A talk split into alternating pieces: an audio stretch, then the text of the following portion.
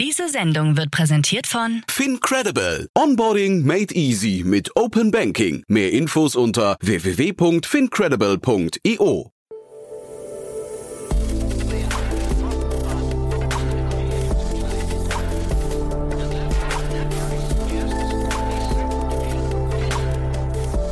Startup Insider Daily. Hallo und herzlich willkommen zu Startup Insider Daily um 16 Uhr, die Nachmittagsausgabe mit einem weiteren interessanten Interview. Heute ist Bijan Mashak, Co-Founder von Refill bei uns zu Gast. Im Zuge der Erweiterung der Digitalisierung der Food Service Branche übernimmt die Bestellplattform Choco nun die Bestell-App Refill. Durch die Integration profitieren alle Kunden ab sofort von Chocos vielseitigen Features und dem umfangreichen Serviceangebot. Damit baut das Unicorn in Berlin seine Position vor allem im westdeutschen Raum aus. Und im April 2022 stieg die Bewertung von Choco auf über eine Milliarde US-Dollar. Ich spanne euch nicht länger auf die Folter, wir legen gleich los nach den Verbraucherhinweisen. Bis später. Werbung. Hi, hier ist Nina aus dem Content-Team von Startup Insider. Vielleicht hast du es ja schon gehört, wir haben endlich neben unserem Hauptkanal Startup Insider nun auch separate Kanäle für unsere verschiedenen Formate eingerichtet. Wenn du zum Beispiel nur unser tägliches Nachrichtenupdate Startup News hören möchtest, kannst du ab jetzt ausschließlich den Startup News Kanal abonnieren. Gleiches gilt für Investments und Exits, Startup Spotlight und alle anderen Formate, die zukünftig kommen werden. Die volle Ladung Startup Insider, also alle Formate, gibt es natürlich weiterhin hier auf dem Hauptkanal. Also, um die einzelnen Kanäle zu abonnieren, besuche jetzt startupinsider.de/slash insider. Wir sehen uns auf deinem Lieblingskanal. Startup Insider Daily. Interview. Cool, ja, ich freue mich. Bijan Marschak ist hier, Co-Founder von Refill. Hallo Bijan. Hallo Jan, freut mich. Ich freue mich sehr, dass wir sprechen und ja, erstmal herzlichen Glückwunsch zu eurem Exit. Danke dir. Ja, wir sprechen gleich mal über die Details, aber vielleicht bevor wir loslegen, du bist schon relativ lange in der, in der Startup-Szene unterwegs, habe ich gesehen, ne? Ja, ich denke so seit 2015, also mittlerweile müssten das jetzt so sieben Jahre sein. Und auch schon eine Reihe an Unternehmen gesehen. Go Butler, die habe ich mir sogar mal in New York vor, äh, vor Ort angeguckt. Das war, fand ich, ein sehr munteren Haufen damals. Aber das, ich glaube, das, was ihr heute gemacht habt mit Refill, ist so ein bisschen angelehnt sogar an Go Butler, ne? Also es ist, ähm, ich sag mal, äh, Go Butler war mein, mein Einstieg in die Berliner Startup-Szene und ähm, war auf jeden Fall dementsprechend auch ein sehr interessanter Anstieg, weil man sowohl irgendwie die Höhen gesehen hat, als auch die Tiefen gesehen hat und das alles in aller, aller kürzester Zeit. äh, dementsprechend äh, innerhalb von einem halben Jahr irgendwie alles mitgenommen, was man da so mitnehmen kann. Ähm, bei Refill, ich sag mal, ja, klar, bestellen ist sozusagen ähm, unser Kernthema, äh, was letztendlich auch bei, bei Go Butler der Fall war. Ähm, und dementsprechend, ich glaube, jetzt nicht daraus erwachsen, ähm, aber in der, in der Tat ähm, eine Ähnlichkeit da. Genau, ich habe es nur, als ich gesehen habe, Go Butler, habe ich gedacht, ah, das macht Sinn, weil so ein paar Ähnlichkeiten halt eben, also Go Butler damals eine sehr gehypte Concierge-App, hat sich das, glaube ich, genannt. Ne? Ähm, äh, und dann, glaube ich, kam die App nicht so ganz hinterher und dann gab es irgendwie, ähm, weiß nicht, wie du es gerade sagst, ne? ging eine schnelle Achterbahnfahrt, ist dann ziemlich schnell verpufft. Oder nee, ist, glaube ich, an Amazon verkauft worden. Habe ich es richtig in Erinnerung? Ich weiß gar nicht. Genau, also ich glaube, äh, ist an Amazon verkauft worden. Äh, interessanterweise, ich habe selbst noch gar nicht so drüber nachgedacht. Ich habe immer gedacht, so, okay, das, was man eigentlich bei, bei Go Butler gesehen hat, ähm, und ähm, was dann aber später erst aufgegriffen worden ist, äh, sind letztendlich ähm, Quick-Commerce-Buden, also ein äh, Gorillas und Co. Also das war sozusagen etwas, was man bei Go Butler gesehen hat, dass dann eine hohe Nachfrage da ist, ähm, aber von Go Butler gar nicht äh, wirklich die Logistik dafür gestellt worden ist, deswegen das gar nicht so gut anbieten, äh, anbieten konnte äh, wie die späteren Quick-Commerce-Player. Ähm, aber man auf jeden Fall gesehen hat, okay, die Nachfrage dafür ist da. Interessant, dass du das sagst, weil ich wollte es eben quasi als Beispiel nennen und sagen, Go Butler ist sowas wie heute Gorillas und Co., weil da haben wir das Gleiche. Da haben wir ja auch in der, in der wirklich Lichtgeschwindigkeit, in der, in der extrem kurzen Zeitdimension genau das gelernt. Ne? Also, oder wie gesehen, äh, totaler Aufstieg und dann jetzt Ne, ist noch kein Fall und so weiter. Mal gucken, wie es weitergeht. Aber auf jeden Fall, die Parallelen hatte ich gesehen. Ich hatte es jetzt inhaltlich gar nicht auf eine, auf eine äh, Strecke gebracht. Ja. ja. also wir hatten bei Gobatler natürlich auch super viele Anfragen, ähm, wie, ja, kannst du mir mal ganz kurz irgendwie da und da eine Kasten Bier rüberschicken oder ein, sogar nur eine Flasche Bier im schlimmsten Fall, äh, was dann natürlich irgendwie weniger funktioniert hat. Aber ich glaube, ähm, genau, diese Parallelen waren da. Ja, mal gucken, wie es jetzt bei, bei Gorillas und Co. weitergeht. Also ich glaube, Nachfrage ist auf jeden Fall weiterhin da. Ob es am Ende finanziell funktioniert, let's see. Und jetzt seid ihr unter das Dach von Schoko geschlüpft und das finde ich ja auch smart, weil Schoko ist ja irgendwie auch so eine Antwort oder einen Gegenentwurf zum äh, Thema Quick Commerce, ne? Müsstest du mir jetzt einmal ganz kurz erklären, was du meinst damit? Naja, also ne, wir haben da auf der einen Seite, ich, also ich finde das äh, äh, äh, Gegenentwurf deswegen, weil ja hier eben nicht dieses äh, lose Kundenverhältnis entsteht, sondern eine total tiefe Integration. Und wir sind nicht im B2C, im B2B-Markt, aber ansonsten, wir reden ja über einen Bestellprozess. Ne? Und äh, ich finde, das hat Schoko zumindest von außen betrachtet sehr elegant gelöst. Da, genau, das, da, da, gebe ich dir recht. Also das heißt, man, man sieht auf jeden Fall ähm, bei, bei unserem Geschäftsmodell, dass wenn man da einmal äh, wirklich die Lösung ist, ähm, die ein Gastronom beziehungsweise auch ein Lieferant nutzt, dann ist man da eigentlich gar nicht mehr wegzudenken. Das heißt, dann ist man da auf jeden Fall sehr, sehr tief integriert ähm, in diese Wertschöpfungskette. Ich hatte den Daniel Karschap hier vor, ich glaube, so einem halben Jahr oder sowas mit zu, zu Gast. Das war ein super Gespräch, muss ich sagen. Und da hat man schon gemerkt, dass die eine total starke Traction haben. Jetzt erzähl doch vielleicht mal ein, ein bisschen was zu Refill und dann vielleicht, wie das dann oder warum sich Schoko für euch oder umgekehrt interessiert haben. Ja, also ähm, letztendlich 2020 ging es los. Ähm, da hat mein, ähm, mein bester Freund Josa ähm, hatte mich dann darauf angesprochen, so hey, hier in der Getränkebranche, äh, da, da geht es irgendwie drüber und drunter. Also Bestellungen werden hier immer noch äh, allergrößtenteils äh, per Anruf ausgelöst, beziehungsweise sehr viel auch per WhatsApp ähm, oder eventuell per E-Mail. Aber Darüber hinaus gibt es hier eigentlich gar nichts. Es ist ein, ein absoluter Chaos.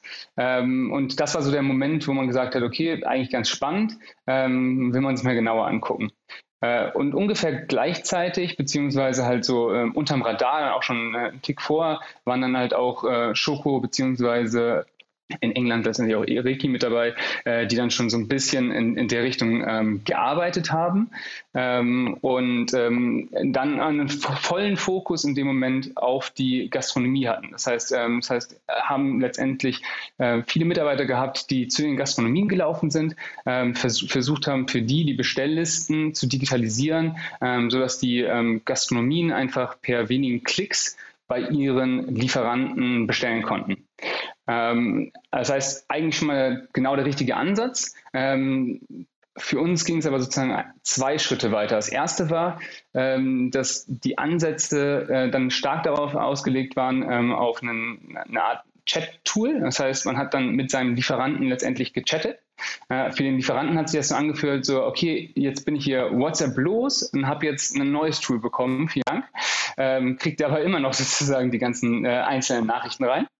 Ähm, das heißt, das war so das, das, das eine Thema, was, ähm, was wir fanden, dass man eventuell besser lösen kann. Das zweite Thema war, dass für die Lieferanten ähm, äh, da, dann oft nicht deren Katalog verwendet worden sind, also deren Sortiment, sondern die Gastronomen selbst einfach eingetippt haben, was sie genau bestellen wollen, also okay, Ursaft oder was auch immer, Aha. dass bei denen halt trotzdem noch irgendwie eine Art Kauderwelsch angekommen ist. Das heißt, ähm, unser Ansatz war von Tag eins, wir wollen jetzt nicht den Gastronomen in erster Linie unterstützen, sondern wir wollen die Lieferanten in erster Linie unterstützen. Das heißt, äh, direkt irgendwie begonnen, mit denen ähm, in Gespräche zu gehen, was denn für sie das Leben einfacher machen würde. Und, und das hat letztendlich bedeutet so, okay, es kommen bei euch also super viele Fehlbestellungen an, ähm, weil äh, zum Beispiel geschrieben wird so, ja, ich bräuchte noch drei Kisten Ginger Ale. Äh, der, Gast, der, der, Lieferant weiß aber gar nicht, welchen Ginger Ale willst du denn überhaupt bestellen. Ähm, und dann äh, wird irgendwie eine, eine, ein Kasten Ginger Ale ähm, in 0,3 Liter Flaschen geschickt äh, und der Gastronom sagt, nee, ich wollte aber die 1 Liter Flaschen und es muss wieder retourniert werden. Äh, also so absoluter Chaos weiterhin. Das heißt, äh, von uns war es dann von Tag 1 die Frage, okay, wir müssen hier diese Kataloge bzw. das Sortiment ähm, komplett digitalisieren und statt dass der Gastronome anfangen kann, da irgendwie seine eigenen ähm, Sortiment, so eine eigene Listen irgendwie anzulegen, kann er von den äh, Lieferantenlisten auswählen, welche Produkte äh, dann typischerweise bestellt werden, sodass dann alles direkt Artikelnummer genau beziehungsweise Gebinde genau beim Lieferanten ankommt. Klingt aber fast trivial, oder? Ich meine, was waren denn da die Bottlenecks für euch? Weil das klingt ja eigentlich nach einer Sache, wenn man da einmal mit einer guten Lösung um die Ecke kommt und zumindest auf einer Seite sehr, sehr viel Sinn stiftet, Pain nimmt, also, dann ist das doch eigentlich ein, das dann ein glatter Durchmarsch eigentlich, oder?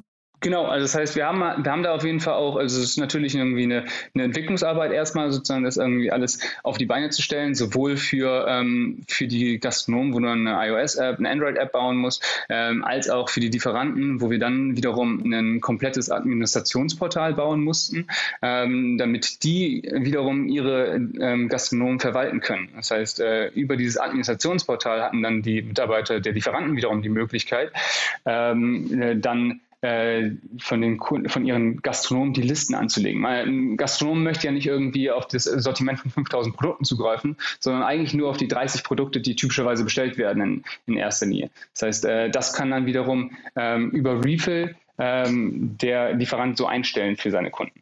Äh, das heißt, das muss erstmal alles entwickelt werden.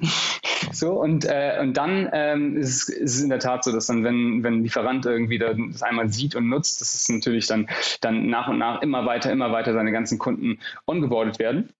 Ähm, ich glaube, das ist sozusagen äh, in der Tat ein klarer Durchmarsch. Auf der anderen Seite, was muss man auch beachten? Ich glaube, so das ganze Thema ähm, äh, Datenschutz, wohin gehen meine Daten, ähm, Angst vor der, vor der Industrie, die eventuell die Daten dann einsehen kann, etc., ähm, ist, äh, ist da. Und das sind sozusagen dann die, die, die Themen, wo man dann halt irgendwie mit den Lieferanten eng zusammenarbeiten muss, dass die ähm, verstehen, wer man ist und ähm, genau. Nee, nee, ich wollte es auch gar nicht, ähm, äh, was nicht, äh, kleiner darstellen, als es vielleicht hinterher ist. Ich wollte nur sagen, es ist ja eigentlich ein überschaubar großer, großes Sortiment. Ne? Dann hat man irgendwie, das ist ein gelerntes Produkt. Das ist eine immer klare Beziehung. Du hast gerade schon gesagt, dann, keine Ahnung, hast du deine eigenen Favoriten, die du vielleicht immer wieder bestellst. Also, das klingt jetzt nicht so super komplex. Da, darauf wollte ich nur hinaus, ne? Ja, nee, nee, das stimmt. Also die Tech ist es nicht. Ja, ja, sehr charmant, finde ich. Und sag mal, was hindert denn eigentlich Gastronomen daran, irgendwie so bei Flaschenpost und, und Co. zu bestellen?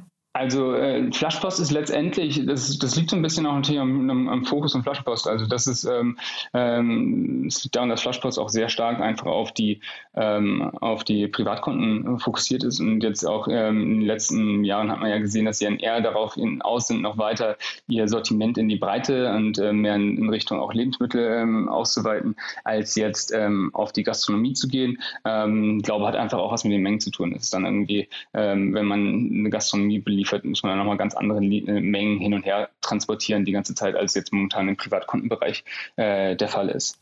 Okay, stimmt, weil du hast vorhin das Beispiel mit dem mit der einen Kiste Ginger Ale, aber das ist ja wahrscheinlich ein Ausnahmefall. Ne? Wahrscheinlich reden wir ja eher über vielleicht sogar Fässer, ja, oder zumindest, äh, weiß nicht, äh, ein Dutzend an Kisten, die man dann jedes Mal bestellt. Ne? Vollkommen. Also das heißt, ich, ich, ich, ich weiß es am Ende letztendlich nicht. Ne? Also das heißt, äh, da, da müssten wir bei Flaschenpost anklopfen und fragen, äh, was deren Roadmap ausmacht. Ähm, also es kann, nee, kann ich meine jetzt ich meine in der Gastronomie. Ne? Also wenn so ein, so ein typischer Gastronom, der bestellt ja wahrscheinlich dann nicht nur eben eine Kiste Ginger Ale, sondern der bestellt wahrscheinlich für eine ganze Woche dann irgendwie, äh, ich weiß nicht, vielleicht sogar Wein noch bei euch und solche Geschichten. Ne? Voll, aber da hat er natürlich ähm, äh, bei seinem Lieferanten des Vertrauens andere Konditionen, als er sie jetzt ähm, off the shelf von, von, von Flaschenpost bekommen würde. Das heißt, ähm, da, da hat ein Gastronom typischerweise, ähm, gibt es ja Listenpreise, ein Gastronom arbeitet mit einem Lieferanten eng zusammen, hat da irgendwie eine, einige Produkte, äh, die sehr stark ge äh, gezogen werden, äh, wo dann nochmal ähm, deutlich rabattierte Preise ausgemacht werden, ähm, die vom Listenpreis abweichen. Das heißt, das ist die dementsprechend einfach nochmal ein ganz anderes ähm, Geschäft, was da, was das angeht. Und da müsste eine Flaschenpost, wenn das für die spannend ist, natürlich irgendwie auch ganz anders rangehen. Jetzt hast du gerade gesagt, ihr wart Lieferanten äh, oder zentrisch ne, unterwegs. Das finde ich ganz spannend, weil ich habe es jetzt vielleicht nicht mehr ganz richtig in Erinnerung. Ich hätte fast gesagt, der Daniel hat damals erzählt, Sie sind äh, gastronomiezentrisch unterwegs. Ne? Ähm, ist das für euch jetzt ein äh, Schwenk oder habe ich das falsch in Erinnerung? Nee, genau. Also das heißt, ähm, das, ist, das ist in der Tat so. Das heißt, da Schoko ähm, hat einen ganz starken Fokus auf die Gastronomie. Ähm, und was man jetzt ähm, in den letzten Monaten und im letzten Jahr äh, auf jeden Fall auch gesehen hat, ist dass aber gleichzeitig auch von Schoko jetzt immer stärker auch dieser Fokus auf die Lieferanten ähm, gelegt wird. Deswegen halt auch dieser Super Fit am Ende, äh, wo man gesehen hat, so okay, äh, es ist nicht so, dass das Schoko einfach nur ähm, die Bestellprozesse der Gastronomie verbessern möchte, ähm, sondern äh, möchte sozusagen auch deutlich breiter in die Wertschöpfungskette rein. Ähm, und deswegen ähm, bauen sie ihr Tool am Ende jetzt ja auch so, äh, dass es, dass es äh, diese, diese ich sag mal, Themen, die ich von angesprochen habe von ganz Anfang an, ähm, ja eigentlich auch immer weniger gibt ähm, und letztendlich auch ähm, jetzt die Sortimenten von den, von den Lieferanten mittlerweile bei Schoko auch digitalisiert werden ERP-Integration gebaut werden etc. Das heißt, ähm, ähm, dass da auch das Tool von Schoko immer stärker in, in, die, in, in die Richtung Lieferanten mit reingeht ähm, und deswegen auch ein, ähm, äh, ein sehr starker Fit am Ende ähm, zwischen uns und Schoko ähm, jetzt da ist. Hm. Wie jetzt im Fall von so einem Exit, wie, wie lernt man sich denn da kennen? Wie geht man aufeinander zu? Also letztendlich, die, die Berliner Startup-Szene ist relativ klein. So, das heißt, ähm, man hat da am Ende ja eigentlich immer entweder den direkten Draht oder man kennt mindestens ähm, ein, zwei Personen, äh, mit denen man beiden befreundet ist. Ähm, dementsprechend ähm, ist das dann sozusagen, in, in unserem Fall war es dann wirklich sozusagen auf dem direkten Wege, dass man miteinander gesprochen hat, ähm, geguckt hat, wo man gerade steht, wo es lang geht ähm, und geguckt hat, ähm, inwiefern man da eventuell langfristig dann auch irgendwie zusammenpasst. Und wer hat da, wer, wer hat da die Idee gehabt? Der Mittelsmann, also der, der Freund von euch beiden oder äh, war das einer von euch beiden, der Daniel oder du? Nee, also da war es äh, letztendlich wirklich so, dass wir, ähm, wir sind ja gebootstrapped, ähm, sind dementsprechend ähm, ähm, jetzt in den letzten äh, ein, zwei Jahren wirklich stark gewachsen ähm, und waren dann an dem Punkt, wo wir jetzt gucken wollten, okay, ähm, geben wir jetzt nochmal Vollgas ähm, und nehmen nochmal diese äh, zusätzlichen Wachstumspotenziale mit, ähm, die letztendlich nur dadurch erreichbar sind, ähm, dass man jetzt nochmal externes Kapital mit aufnimmt. Ähm, oder ist es eventuell dann doch sinnvoller, ähm, bereits nach kurzer Zeit zu verkaufen. Ähm, das heißt, da war dann in dem Moment, wo wir uns diese Frage gestellt haben, welchen von diesen beiden Wegen wollen wir gehen, ähm, haben wir dann das Gespräch äh, mit Daniel aufgebaut ähm, und geguckt, in, inwiefern da sozusagen der Fit von beiden Seiten da ist. Jetzt habe ich schon gelernt hier im Podcast, wenn in einer Pressemeldung kein Kaufpreis genannt wird, dann möchte man ihn wahrscheinlich auch nicht verraten. Ne? Das ist korrekt. Ja, dann äh, machen wir es so ein bisschen abstrakter. Wie, wie nähert man sich denn so im Kaufpreis? Also was sind denn die Faktoren, die jetzt darauf einzählen? Das, äh, einzahlen? das ist ja schon auch, auch sehr spannend, oder? Voll. Also am Ende ähm, ist dann ja auch die Frage so ein bisschen, wo, wie groß ist man aktuell? Ähm, was ist letztendlich, ähm, also wo, wo steht der Außenumsatz, wie viele Kunden hat man, ähm, etc., sozusagen, äh, wo man sich gemeinsam ähm, bei einem, beim Preis schon mal annähern kann. Und dann letztendlich war es dann so, dass Daniel da ähm, das erste Angebot gemacht hat, gab ein Gegenangebot. Ähm, und wie es so ist, ging es dann sozusagen ein paar Runden hin und her, bis man sich da getroffen hat. Mhm. Aber beide Seiten einigermaßen, aber man soll ja nie, nie ganz glücklich sein, ne? Soll ja beide immer so ein bisschen zähneknirschend auch sagen, es war nicht ganz optimal, ne? Voll. Nee, ich, ich würde sagen, ähm, es ist genau wie du es beschreibst. Also das heißt, ähm, ähm, man, man, ähm, man denkt sich am Ende so, ah, irgendwie, ähm, ich glaube, die, die Frage ist dann eher so, ich glaube, wir sind da auf jeden Fall super happy ähm, am Ende, wie es jetzt sozusagen ausgegangen ist. Die Frage ist eher so, oh, hätte man eventuell doch schon mal den Weg gehen sollen, dass man irgendwie externes Kapital auf, aufnimmt und nochmal äh, irgendwie nochmal zwei, drei Schritten drauflegt. Ähm, aber ansonsten ist auf jeden Fall jetzt die, sind die Verhandlungen mit Schoko auf jeden Fall super fair und, und cool verlaufen, muss man sagen. Und ist ein Startup ist ein guter Käufer? Also ähm, ich frage jetzt mal einfach generell, weil es ja sicherlich auch Leute gibt, die hier zuhören, die vielleicht selbst an einem ähnlichen Punkt mal sind, wo sie sagen, ich weiß gar nicht, ob ich die nächste Finanzierungsrunde vielleicht auch gar nicht hinbekomme oder so. Ist dann die Startup-Szene gerade, also ich meine, ähm, äh, Schoko ist ja zumindest ein Unicorn, die haben wahrscheinlich ein einigermaßen dickes Finanzpolster. Aber würdest du solche Gespräche äh, empfehlen oder würdest du eigentlich, war das jetzt eher ein Glücksfall und du würdest eigentlich eher vielleicht mit, mit Corporates sogar sprechen in der Regel? Also ich, ich denke, ähm, beides auf jeden Fall möglich. Corporates wird ähm, höchstwahrscheinlich eine deutlich längere ähm, äh, Verhandlungen geben, die sich über Monate oder eventuell sogar Jahre am Ende ziehen werden. Ähm, das heißt, ich glaube, da natürlich ist es was anderes ähm, bei einem Startup, äh, was da die Geschwindigkeit in solchen Gesprächen angeht. Ähm, äh, ansonsten braucht ein Startup natürlich schon eine gewisse Größe, damit das Ganze Sinn macht. Und früh zu verkaufen ist aber aus deiner Sicht ein Weg, den man auch auf jeden Fall in Betracht ziehen kann. Ich meine, klar, jetzt habt ihr das gemacht, ne? aber äh, du sagst ja gerade, ihr habt so ein bisschen hin und her überlegt und das fühlt sich auch nach im, im, im Rückblick noch, noch richtig an. Ne? Vielleicht, vielleicht kannst du mal sagen, für wen das der richtige Weg ist und für wen nicht. Also ich glaube, die Frage ist natürlich immer, was, was macht man mit seiner Zeit? Das heißt, man, man kann sich selbst nicht dreiteilen äh, und muss sich dann immer überlegen, ähm, wie, äh, was sind die Opportunitätskosten, was macht man mit seiner Zeit und ähm, dementsprechend gibt es da keine, keine Ja- oder Nein-Antwort oder keine klare Antwort drauf, ähm, sondern äh, das ist dann das Abwägen am Ende. Ähm, und in, in, unserem Fall war es so, dass wir gesagt haben, ähm, nee, dann, dann äh, ist jetzt der Punkt gekommen, wo wir es ähm, jetzt schon nach zwei Jahren bereits verkaufen Ähm, und ähm, genau, andere Leute hätten es eventuell anders beantwortet. Und dann apropos, was macht ihr mit eurer Zeit? Wie geht es denn jetzt weiter? Also jetzt gibt es erstmal ähm, noch eine, eine Phase, wo es weiter ähm, sozusagen ähm, eine Transition Phase, wo letztendlich ja auch unsere Kunden ähm, dann äh, bei Schoko mit integriert werden müssen. Das heißt, äh, das sozusagen ist äh, der, der eine Schritt. Ähm, und danach ähm, geht es jetzt weiter, dass man sich sozusagen erstmal nochmal hinsetzt und ähm, ja, überlegt, ob es eventuell ähm, entweder die nächste Sache gegründet wird oder man eventuell auch nochmal woanders mit, mitarbeitet. Also alles möglich, muss man dann nochmal gucken. Ach so, aber es ist jetzt nicht, weil ich hatte jetzt gerade Christian Egger zum Beispiel hier, der hat ja gerade ähm, sein Unternehmen an, an Personio verkauft, ne? Und er ist jetzt bei Personio glücklich und, und äh, hat da quasi sein neues Zuhause gefunden. Das ist jetzt bei euch, dann höre ich raus, nicht der Fall, ja?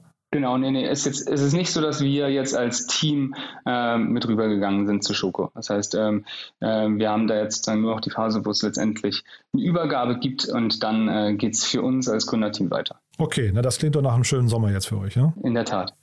cool. Du, dann hat mir das großen Spaß gemacht. Äh, Bijan, äh, vielen Dank, dass du das alles geteilt hast. Haben wir denn aus deiner Sicht was Wichtiges vergessen? Nö, ich glaube, wir haben irgendwie alles alles besprochen und äh, angesprochen und äh, dementsprechend, denke ich, ganz, ganz gut zusammengefasst. Cool, dann bleiben wir in Kontakt, würde ich sagen. Je nachdem, es scheint ja so, als könnte da wieder was Neues kommen bei euch. Dann sag gern Bescheid, ja? Machen wir so. Danke dir für deine Zeit. Werbung. Hi, hier ist Paul, Product Manager bei Startup Insider. Willst du wissen, welche Startups aus Hamburg, Mannheim oder vielleicht auch Bielefeld sich mit künstlicher Intelligenz beschäftigen? Oder wie zum Beispiel das Portfolio von Earlybird oder HV Capital aussieht? Entdecke all das und noch viel mehr auf unserer Plattform, kostenlos und ohne Begrenzungen. Unsere Datenbank umfasst über 20.000 Profile aller relevanten Startups, Investoren und Personen, die darauf warten, von dir entdeckt zu werden. Also, wenn ich dein Interesse geweckt habe, schau einfach mal auf unserer Plattform vorbei unter startupinsider.de/slash insider. Startup Insider Daily, der tägliche Nachrichtenpodcast der deutschen Startup-Szene.